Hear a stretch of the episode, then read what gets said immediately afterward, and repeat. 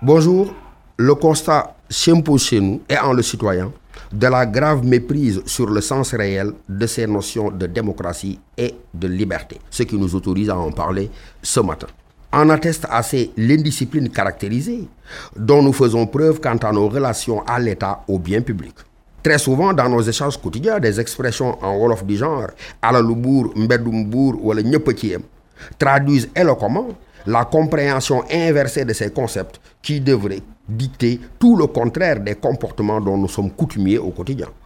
Que telle chose soit celle de l'État lui appartienne implique qu'elle est sacrée et qu'en conséquence, c'est du devoir du citoyen de la préserver, car elle est la condition de possibilité, le fondement même de notre vivre ensemble.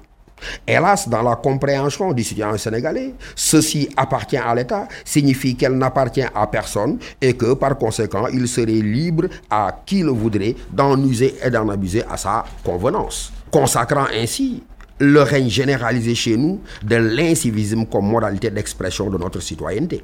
Une manière d'être qui nous installe parfaitement dans une fiction démocratique, où la liberté devient libertinage, étant entendu que tout libertinage est par essence liberticide. Oui, je le maintiens, nous sommes bel et bien dans une fiction démocratique. Une démocratie dont la seule respiration est l'élection est une illusion. Une démocratie en laquelle le Parlement est esclave du gouvernement est une plutocratie. Une démocratie en laquelle le chef de l'exécutif est d'abord le chef d'un parti est une escroquerie politique. Une démocratie en laquelle, pour le peuple, il n'y a pas de plein accès aux services sociaux de base est un grossier mensonge. Et c'est pourquoi la thérapie sera ici d'apprendre aux citoyens à devenir citoyens par un long processus d'appropriation des exigences éthiques et comportementales induites par cette forme de gestion politique de notre société appelée démocratie. Cette nécessité se fonde sur le constat du trou de plus en plus béant qui ne cesse de se creuser entre ces impératifs catégoriques de la démocratie et l'attitude aussi bien du citoyen que des acteurs politiques eux-mêmes.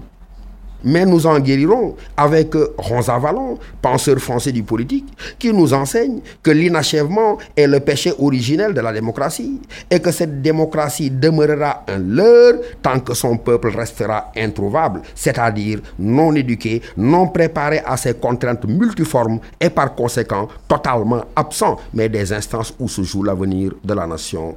Bonne dégustation.